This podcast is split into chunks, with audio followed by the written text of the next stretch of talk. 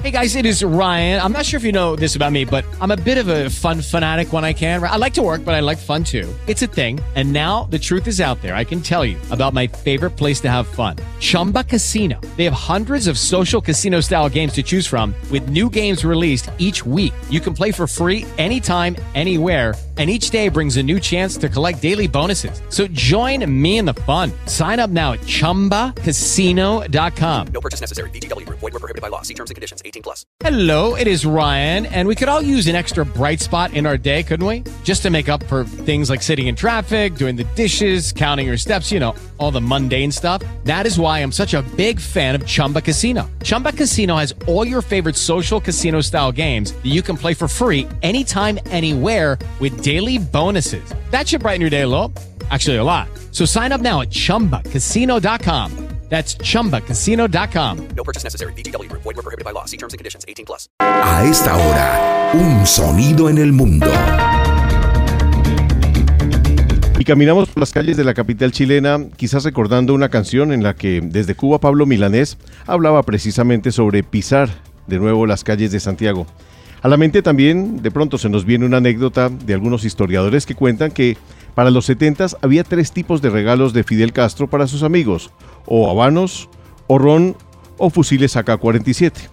A Salvador Allende le correspondió el fusil, el Kalashnikov, marcado con su nombre, y antes em, fue leyenda, pero luego la ciencia lo corroboró. Con ese fusil fue que el presidente se quitó la vida en 1973 cuando ya Pinochet le había arrebatado el poder. Hoy hace 11 años, era lunes, y el lugar del cementerio general, agentes del PDI están mm, exhumando el cuerpo de Salvador Allende porque se trata de disipar definitivamente todas las dudas. ¿El presidente fue asesinado o, en efecto, se quitó la vida con el regalo que llegó desde Cuba de Fidel? La segunda exhumación, la tercera autopsia de Salvador Allende, un día como hoy, sonido del mundo que tomamos prestado en la FM. Viva el pueblo, vivan los trabajadores. Estas son mis últimas palabras y tengo la certeza de que mi sacrificio no será en vano. El presidente sabía que era la última vez que hablaba como mandatario y quizás como humano. Archivo histórico de Radio Magallanes. la felonía, la cobardía y la traición. El ascenso de Pinochet ya era un hecho. Al eh, presidente lo encontraron con un disparo en el mentón. La voz del pueblo, la voz de los chilenos.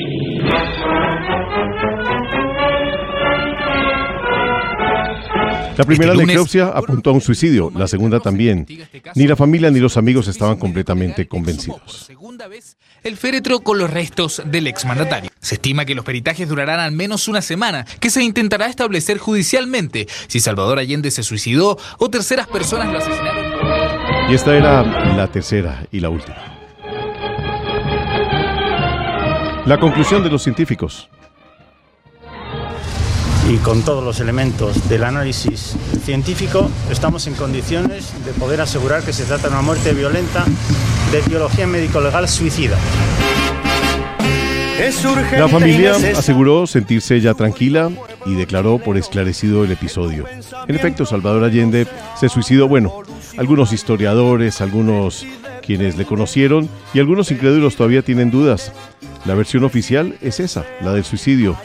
El presidente Allende se quitó la vida ante la inminencia de su caída. Y años antes de este 1973, esta era la canción de su campaña, Sonido del Mundo, que hoy tomamos prestado en la FM. para que el cobre sea tuyo.